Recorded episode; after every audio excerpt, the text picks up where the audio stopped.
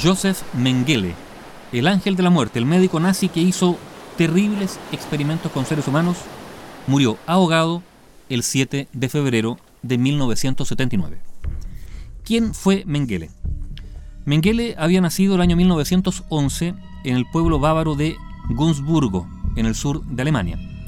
Era hijo de Karl Mengele, el ciudadano más rico del pueblo, que era propietario de una empresa de maquinaria agrícola y que con la ayuda del partido nazi se convirtió en la tercera fábrica de trilladoras de Alemania.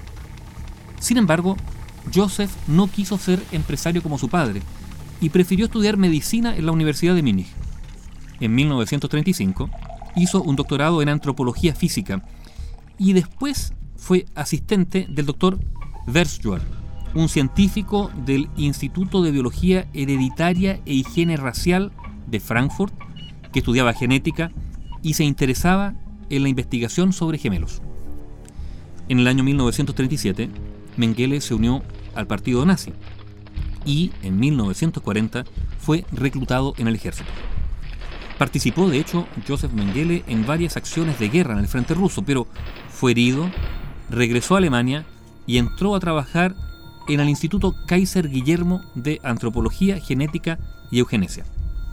En 1943 fue nombrado médico del campo de concentración de Auschwitz. Mengele era el encargado entonces de seleccionar a aquellas personas aptas para el trabajo.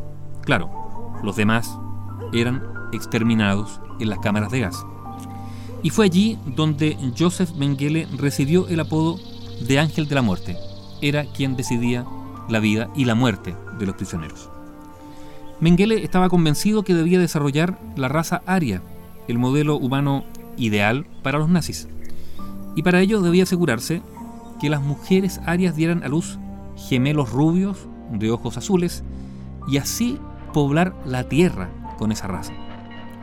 Auschwitz estaba lleno de parejas de gemelos, que era lo que él necesitaba para sus experimentos. En su mayoría, estas parejas eran niños. Mengele se paraba donde llegaban los vagones, cargados de judíos y gitanos, esperando encontrar entonces parejas de gemelos.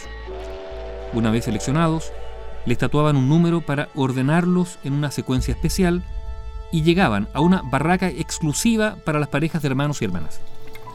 Después eran llamados al laboratorio, donde los desnudaban y acostaban uno al lado del otro.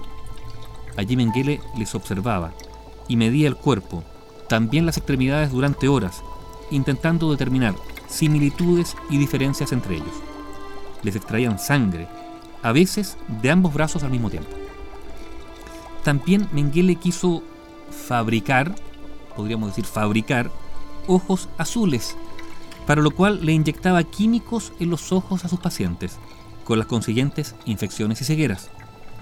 También les inyectaba enfermedades como tifus y tuberculosis en un gemelo y en el otro no, para simplemente comparar. Cuando uno moría, el otro era asesinado con una inyección de cloroformo en el corazón, para así comparar los efectos de dichas enfermedades en las autopsias que se hacían en paralelo entre el que había muerto por la enfermedad inoculada y el otro que había sido asesinado simplemente para que sirviera de comparación. Peor aún, Mengele realizaba cirugías sin anestesia para castrar pacientes, remover órganos y hacer amputaciones. Al finalizar la guerra, Joseph Mengele estuvo recluido junto a varios soldados alemanes, pero poco después fue liberado, aunque para entonces su nombre ya figuraba en la lista de los criminales de guerra. Trabajó hasta el año 1948 con el nombre falso de Fritz Kollmann, pero claro, necesitaba huir de Europa y para ello recurrió a su familia. Esta, a su vez, quería, claro, desligarse de Joseph, por lo que estuvo encantada de proporcionarle el dinero para que escapara y así no pusiera en peligro el negocio familiar. Era el periodo de la desnazificación y muchas de las posesiones y el dinero de los antiguos nazis podía ser embargado por las autoridades.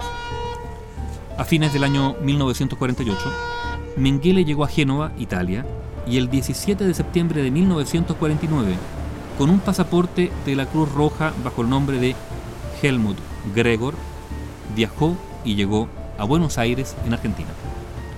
Fue recién, en el año 1959, cuando Alemania emitió una orden de arresto para el Ángel de la Muerte y pidió su extradición.